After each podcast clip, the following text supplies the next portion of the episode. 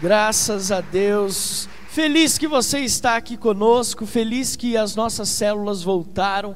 Gente, como tem sido lindo ver as células acontecendo, as pessoas participando, a glória do Senhor alcançando cada casa, mesmo online.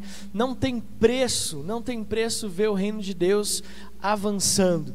O diabo achou que ia parar a igreja, o diabo achou que ia calar os crentes, mas nós não vamos nos calar, a igreja não vai parar, nós vamos avançar e as portas do inferno não prevalecem contra a igreja de Jesus. Amém? Queridos, eu quero ministrar com você a quarta mensagem da série Mais que Vencedores. Mais do que vencedores, diga assim comigo: Eu sou mais que vencedor.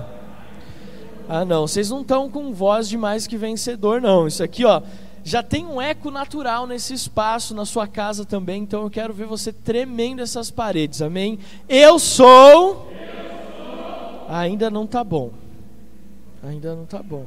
Eu não sei se a máscara está cortando as frequências mais fortes, mas vamos tentar de novo. Eu sou, eu sou. mais que vencedor.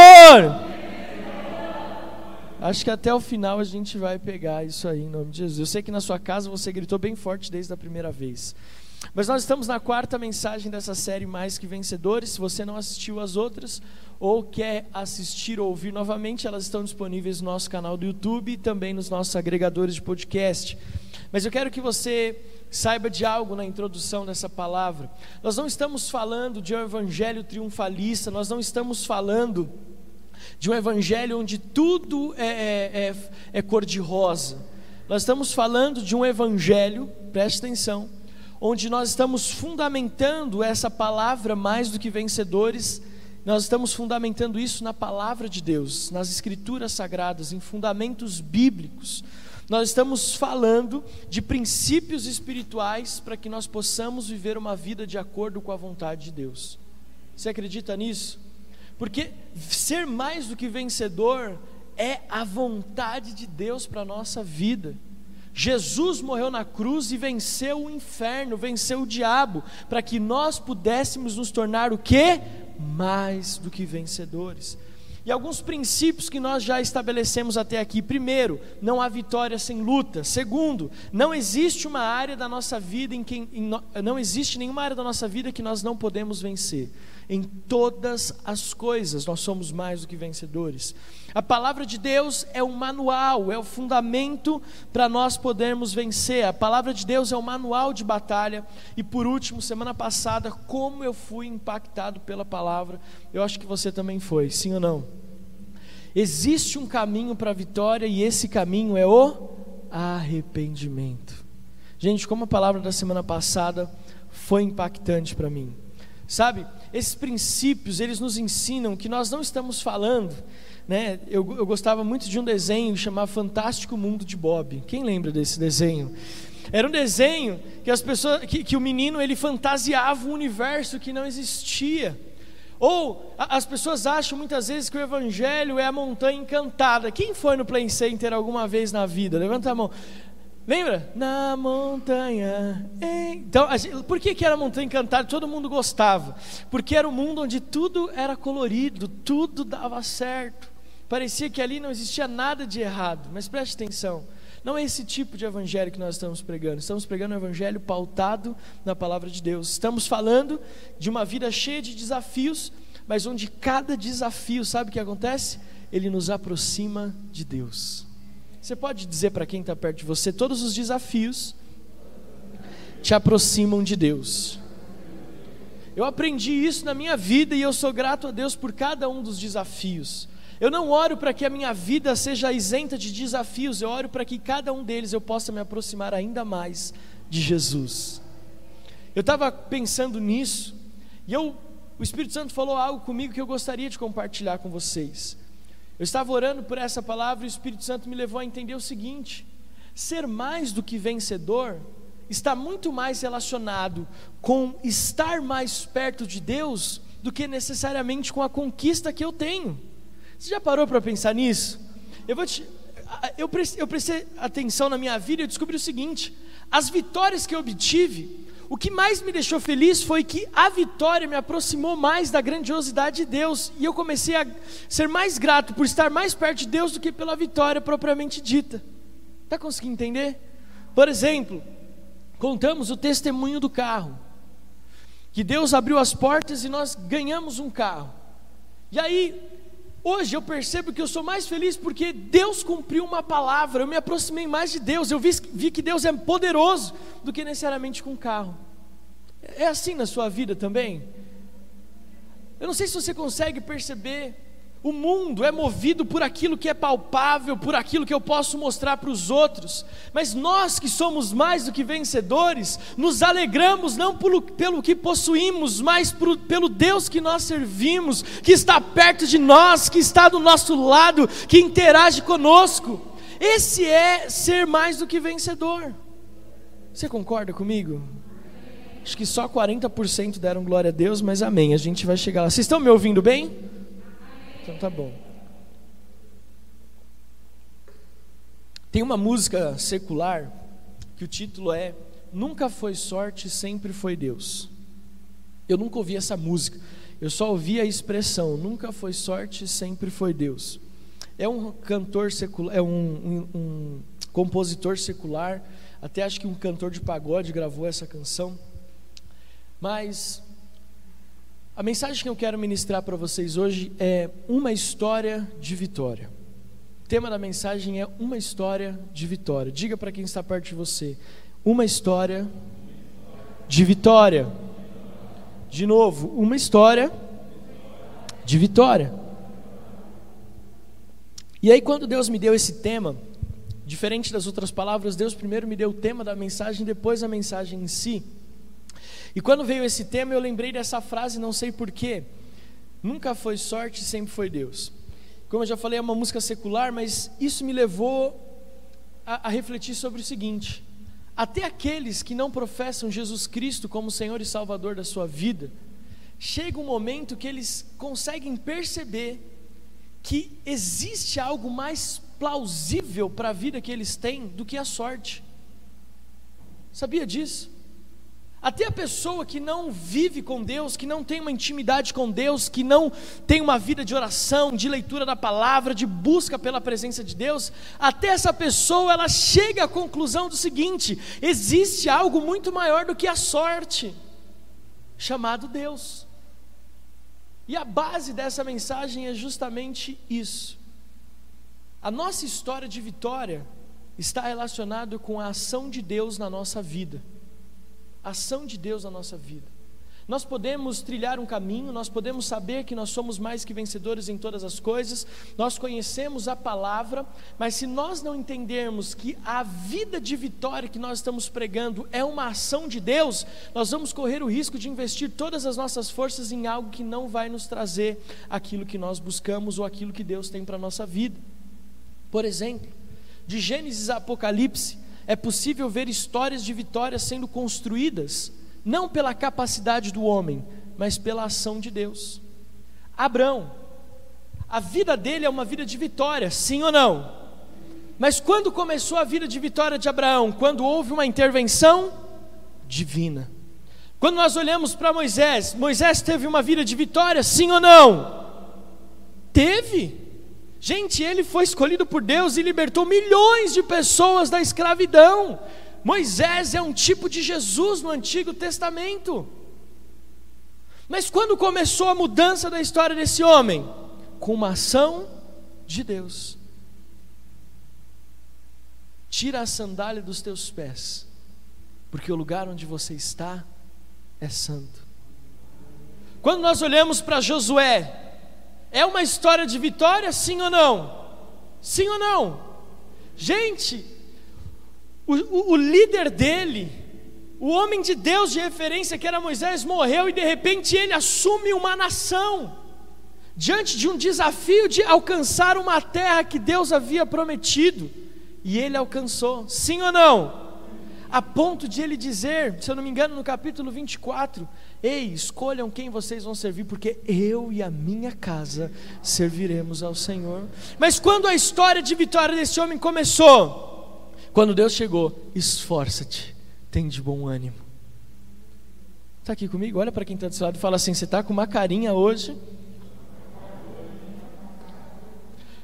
Jesus, Gideão, os discípulos, Paulo, eu e você, nós temos histórias de vitória. Esses homens da Bíblia têm histórias de vitórias e tantos outros, sim ou não?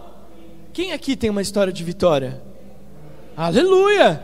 Quando essa história de vitória começou? quando nós vimos a ação de Deus, quando Ele falou assim: vem você que está sofrendo, porque o seu time perdeu de 4 a 0, porque eu vou mudar a sua vida. E vocês vão ter que me aguentar, porque semana que vem eu vou pregar com o meu time campeão da Libertadores. Preparem-se. Preparem-se. É. Vamos voltar para a palavra. Vamos voltar para a palavra. Ter uma história de vitória, ser mais que vencedores, implica em ter a ação de Deus na nossa vida. E eu quero compartilhar um texto com vocês que parece super aleatório em relação à mensagem, ao tema da mensagem. Mas eu acredito que Deus vai falar aos nossos corações. Está preparado? Pastor, o que, que esse texto tem a ver? Mas você vai, você vai entender até o final. Vamos ficar de pé, João capítulo 5, versículo 1. Respeito e reverência à palavra de Deus. Quem está no culto presencial, o texto está aqui atrás. Se você está na sua casa, a referência está aqui embaixo. Não deixe de ler a sua Bíblia, em nome de Jesus. Diz assim: Passada essas coisas, havia uma festa dos judeus e Jesus foi para Jerusalém. Existe ali, junto ao portão das ovelhas, um tanque chamado em hebraico Betesda, o qual tem cinco pórticos. Nestes jazia uma multidão de enfermos, cegos, coxos, paralíticos Versículo 4: Esperando que a água se movesse, porque um anjo descia de tempos em tempos agitando-a, e o primeiro a entrar no tanque, uma vez agitada a água, sarava de qualquer doença que tivesse. Estava ali um homem enfermo havia 38 anos. Não eram duas semanas, não eram 15, não eram, não era um mês, porque duas semanas e 15 dias é a mesma coisa, não era seis meses, não era um ano, 38 anos. Ele estava lá mais tempo do que eu tenho de vida. Estava ali um homem enfermo havia 38 anos. Jesus, vendo-o deitado e sabendo que estava assim havia muito tempo, perguntou: Você quer ser curado? O enfermo respondeu: Senhor, não tenho ninguém que me ponha no tanque quando a água é agitada. Quando tento entrar, outro enfermo chega antes de mim. Então Jesus lhe disse: Levanta-se, pegue o seu leito e ande. Imediatamente o homem se viu curado e, pegando o leito, começou a andar, e aquele dia era sábado. Você pode aplaudir ao Senhor pelas sagradas Escrituras, pode se assentar em nome de Jesus.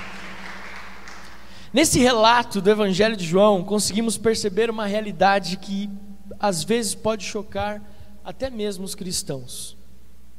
Eu vou falar algo para você que pode te chocar, mas é de Deus. Todas as qualidades do mundo somadas não são capazes de nos fazer mais que vencedores.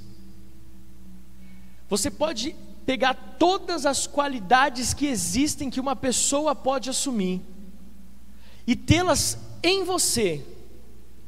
Mas estas qualidades não nos fazem mais do que vencedores. Eu estou indo na contramão do que todos os coaches pregam por aí.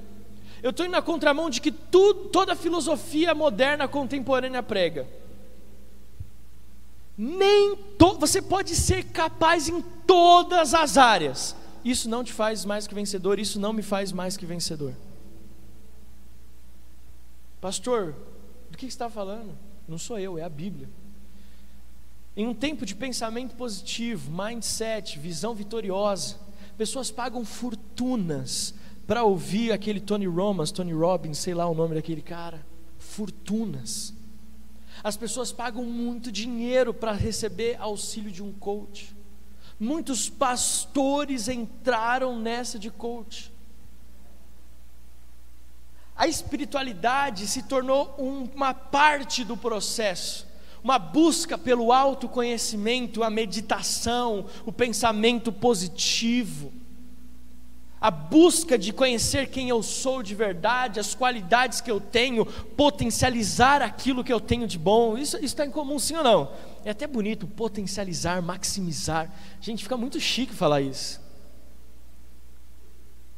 Mas nem todas as qualidades, nem que você tenha tudo de bom, faz de você mais que vencedor. O ponto aqui, para eu afirmar isso, é o que as pessoas consideram vitória.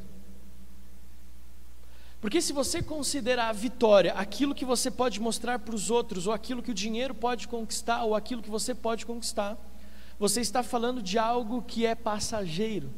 E a própria Bíblia fala: ai daqueles que correm atrás de tesouros que perecem, que a traça corrói. O apóstolo Paulo fala: busquem uma coroa que é incorruptível. Sabe o que ele está falando?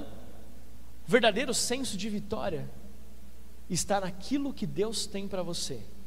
Alguém vitorioso não é alguém que tem posses, mas é alguém que está no centro da vontade de Deus.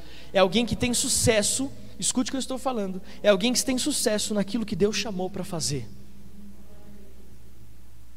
Você pode olhar um missionário no sertão nordestino ou na África e você pode olhar para aquele homem que vive às vezes com muita dificuldade. E você pode olhar então para alguém que faz viagens internacionais constantes, que tem um carro de luxo, que vive numa casa de muitos quartos e de muitos banheiros, com muitas televisões, com roupas caríssimas. E você pode olhar e pensar: essa pessoa é uma pessoa de sucesso pelos bens que ela possui. Mas se nós formos olhar pela ótica espiritual, talvez seja invertido. Talvez a pessoa mais vitoriosa seja aquela que está ali, fazendo aquilo que Deus chamou para fazer. Parece simples isso e até bonito quando falamos isso no púlpito, sim ou não? Só que quando coloca na prática, parece que é diferente. Eu me lembro que eu estava na faculdade, eu sou formado em comunicação em rádio e TV, e nós tivemos uma, uma palestra com Carl Hamburger. Você já viu Carl Hamburger? Já ouviu falar? Sabe quem é? Ele só é o cara que revolucionou a TV Cultura. Ratimbum, Castelo Ratimbum, sabe? E aquele cara ele estava dando uma palestra e ele começou a palestra dele dizendo assim: sabe qual é a minha maior tristeza como diretor? É porque eu estou diante de uma geração que tem tudo para mudar a história. Não é crente. Mas olha as palavras dele num auditório cheio de universitários. E ele falou assim: sabe qual é o problema? É porque vocês idolatram a TV Cultura e falam: a TV Cultura tem programas muito bons, programas educativos. Vocês me idolatram porque eu criei o Castelo Ratimbum, que fez parte da infância de vocês. E vocês estão aqui dizendo que vocês estão estudando para construir um futuro melhor da comunicação, mas quando vocês têm a oportunidade, sabe o que vocês fazem com ela? Um programa igual ao Super Pop. Quando vocês têm a oportunidade de construir algo que vai realmente fazer a diferença, quando vocês têm tudo na mão, vocês caem por pior. Não vocês, amém? Graças a Deus. Nem você que está em casa, alguns cristãos lá na China, né? Porque às vezes nós entendemos que sucesso é fazer o que Deus tem para nós, mas quando temos a oportunidade, nós corremos atrás daquilo que o mundo oferece. Diga para quem está ao seu lado: uma vida de vitória.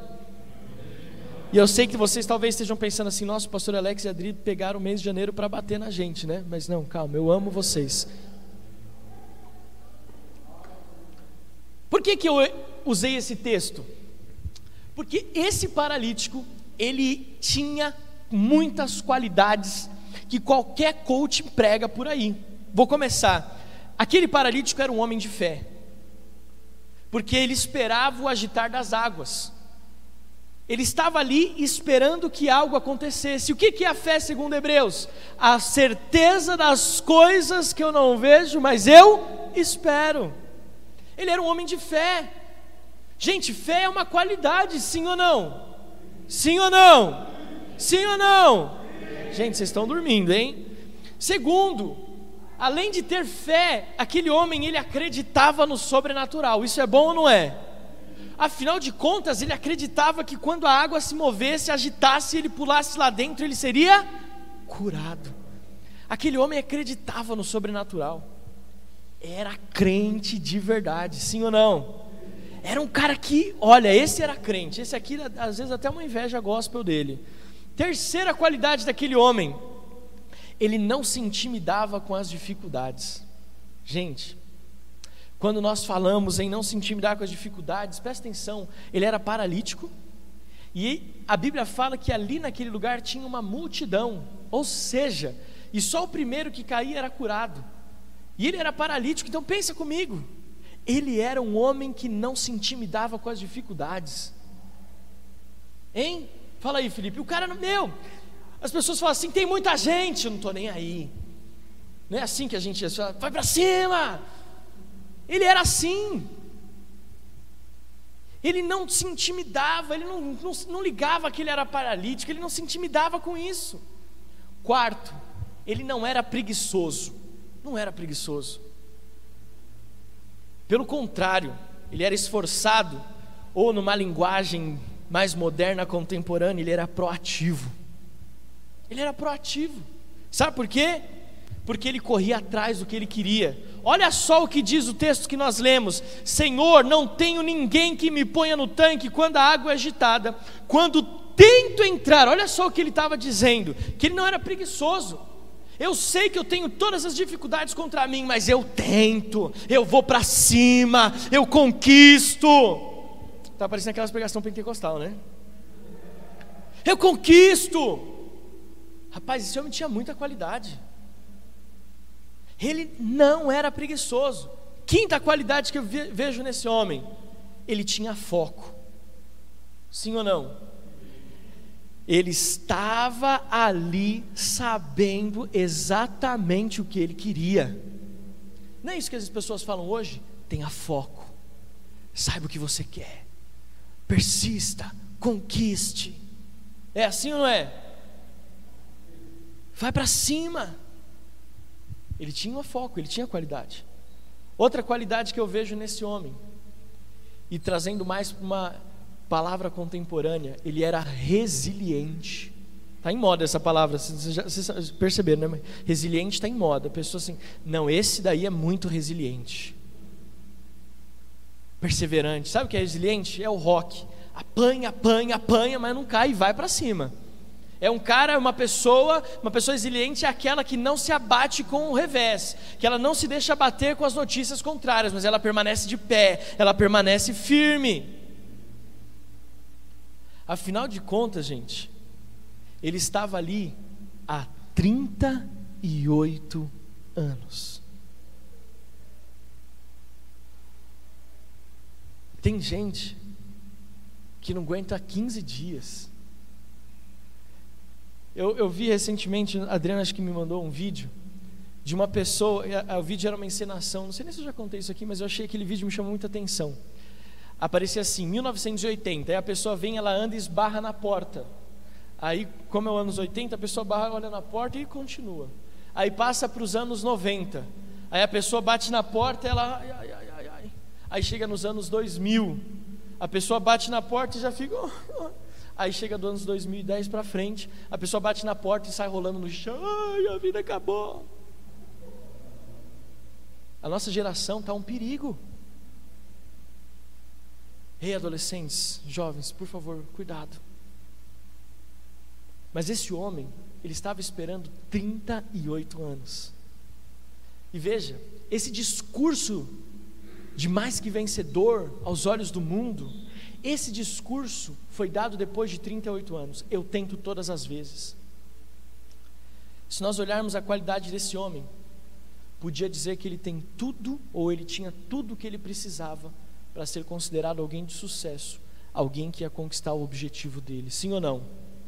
Se eu terminasse a palavra agora, isso aqui já seria uma pregação, sim ou não? Hã? Se eu pregasse para você assim: tenha fé, acredite no sobrenatural, não se intimide com as dificuldades, não seja preguiçoso, tenha foco, seja perseverante, você ia estar tá dando pulo, aleluia. Ei, terra! Não é? Deixa o menino rodar e vamos. Que palavra poderosa! Mas nenhuma dessas qualidades colocou aquele, colocou aquele homem de pé nenhuma. Alguns vão poder dizer assim, que alguns que não estão aqui, mas que de repente vão ouvir essa mensagem lá na China, eles vão dizer assim, pastor, mas faltou para esse homem recursos financeiros, faltou para esse homem material, recursos ali para que ele pudesse estar, afinal de contas, é, a história judaica diz que aquele tanque, e não se disse a história realmente, se o anjo realmente descia, isso não é algo que está teologicamente comprovado, é uma é algo que a Bíblia relata, mas Jesus também não afirma que aquilo realmente acontecia. Mas a história judaica diz que aquele poço era tão famoso que homens ricos, o que, que eles faziam? Eles pagavam para ficar na frente. Os homens ricos pagavam não só para ficar na frente, mas para ter ajudantes, para que quando a água agitasse, aquele ajudante jogasse ele antes do que os outros. Você pode falar que foi isso que fez com que esse homem não alcançasse sucesso. Pastor, ele tinha muitas qualidades, mas nem todas. Sabe? Eu acredito que mesmo se ele tivesse dinheiro e tivesse recursos, a vida dele continuaria sendo a mesma, ainda com essas qualidades que eu acabei de falar para você. Sabe? Hoje, pela falta de compreensão da grandiosidade do mover de Deus em nosso favor, e o que realmente significa uma vida de vitória, nós estamos nos conformando com um pouco. Meu casamento não está tão bom assim, mas está bom. Meu filho não está tão bom assim, mas está bom. A minha célula não está tão boa assim, mas está bom. A minha conta bancária não está tão boa assim, mas está bom. Você começou a perceber que a gente às vezes está nivelando por baixo? Por baixo. Mas existe algo na minha e na sua vida. Como eu já falei, sou formado em comunicação e uma das matérias que, eu, que nós temos na faculdade é roteiro. E todo roteiro que preza tem um turn point, tem um ponto de virada. Você que gosta de assistir filme ou desenho, todo filme tem um ponto de virada, sim ou não? Parece que está indo tudo mal, de repente, puff, muda a situação. Deixa eu te dar um exemplo. Quem gostava de assistir Popeye ou quem assistia Popeye? Qual era o ponto de virada do desenho? O espinafre. O Bruto estava levando a Olivia Palito, mas ele pegava, tomava um negócio de espinafre, o que acontecia? Ele ficava forte e as coisas mudavam. Que exemplo mais simples, né? Mas é só para você entender. Sabe qual foi o ponto de mudança daquele homem? Nenhuma daquelas qualidades. Mas a vida daquele homem mudou quando Jesus entrou pela porta. chegou diante daquele homem que estava há 38 anos esperando por uma vitória. E disse assim: Você quer ser curado? Meu Deus. Meu Deus. Nós muitas vezes estamos buscando muitas qualidades aos olhos dos homens mas nós estamos nos esquecendo que o que nos torna vencedores é Jesus. Faça uma reflexão comigo. O que aconteceu com você quando Jesus apareceu na sua vida? Já parou para pensar nisso? Quem era você antes de Jesus aparecer e falar assim: Oi, posso mudar a sua vida? Posso caminhar contigo? Consegue lembrar desse dia? Quando tudo mudou? Quando as coisas na sua vida não eram mais do jeito que você vivia, você agora vive em novidade de vida? Faça uma outra reflexão. Porque talvez você pode pensar, pastor, as coisas não estão indo tão bem quanto eu gostaria que fosse. Então faça uma segunda reflexão. Será que nós temos o mesmo relacionamento com Jesus que nós tínhamos lá atrás? Existe um texto que parece pesado, e de fato ele o é, mas talvez ele faça mais sentido para você agora. Jeremias 17, 5. Assim diz o Senhor: Maldito aquele que confia no ser humano, que faz da carne mortal o seu braço, e cujo seu coração se desvia do Senhor. É o pastor Alex que está falando? É a Adriana que está falando? É o Jonas, Fábio, a Sandra, a Gisele, o André, o Edson e a Márcia, a Vera? É? Assim diz o Senhor. Maldito aquele que confia no ser humano. Deixa eu explicar esse texto para você. Não estou falando que não exista confiança entre as pessoas, porque muitas pessoas pregam isso. Ah, então eu não posso confiar no pastor Alex. Não é isso que a Bíblia está falando. Essa confiança está no sentido, no texto original, no sentido de você depositar a sua salvação, depositar a mudança da sua vida no homem. Não está falando que você não pode confiar, está falando assim: não deposite a sua eternidade no homem. Não deposite a mudança da sua vida no homem. Nem confie na força do seu próprio braço. E não se desvie do Senhor. Sutilmente, estamos sendo condicionados a crer que as nossas capacidades físicas, intelectuais e emocionais são suficientes para o sucesso. Que a espiritualidade, como eu já falei, é apenas uma parte do todo.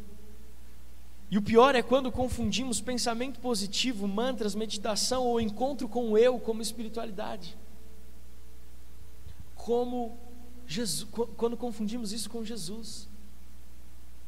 O profeta já estava dizendo que quando o nosso coração se desvia do Senhor, e quando nós começamos a confiar nas nossas capacidades, nós estamos fadados ao fracasso. Fadados ao fracasso. E eu quero concluir dizendo para você, pastor, então quer dizer que eu não preciso procurar me aperfeiçoar em nenhuma outra área? Não é isso que eu estou falando. Você é uma igreja inteligente, amém? Você que está em casa é inteligente. Eu tenho que ter fé, óbvio. Eu tenho que crer no sobrenatural, óbvio. Eu tenho que crer que Deus vai mover as águas na minha vida, óbvio. Eu tenho que ser resiliente, óbvio que eu tenho. Eu tenho que ter todas as qualidades que eu falei aqui, óbvio que você tem que ter, óbvio que você tem que aperfeiçoar e eu também. Mas não confunda isso como a transformação da sua vida, ou não confunda essas habilidades com algo que vai te trazer a mudança necessária e fazer da sua história e da minha história uma história de vitória. Não é isso que vai fazer, é Jesus. Consegue entender isso? Afinal de contas, o texto que nós usamos como base, Romanos 8,37, diz o quê? Em todas estas coisas, porém, somos mais do que vencedores, vírgula, por meio, por meio,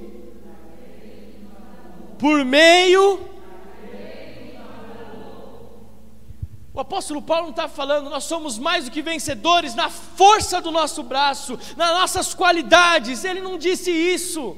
A Bíblia não fica dando volta, ela é objetiva, assim sim, não, não. O apóstolo Paulo está dizendo: uma história de vitória está condicionada por meio daquele que nos amou. Quem que nos amou? Quem que nos amou? Jesus. Quem que nos amou? Jesus. Uma história de vitória só é possível quando temos Jesus nela. E ter Jesus significa oração. Sabe quando você começa a vacilar e caminhar para uma história de fracasso ao invés de uma história de vitória?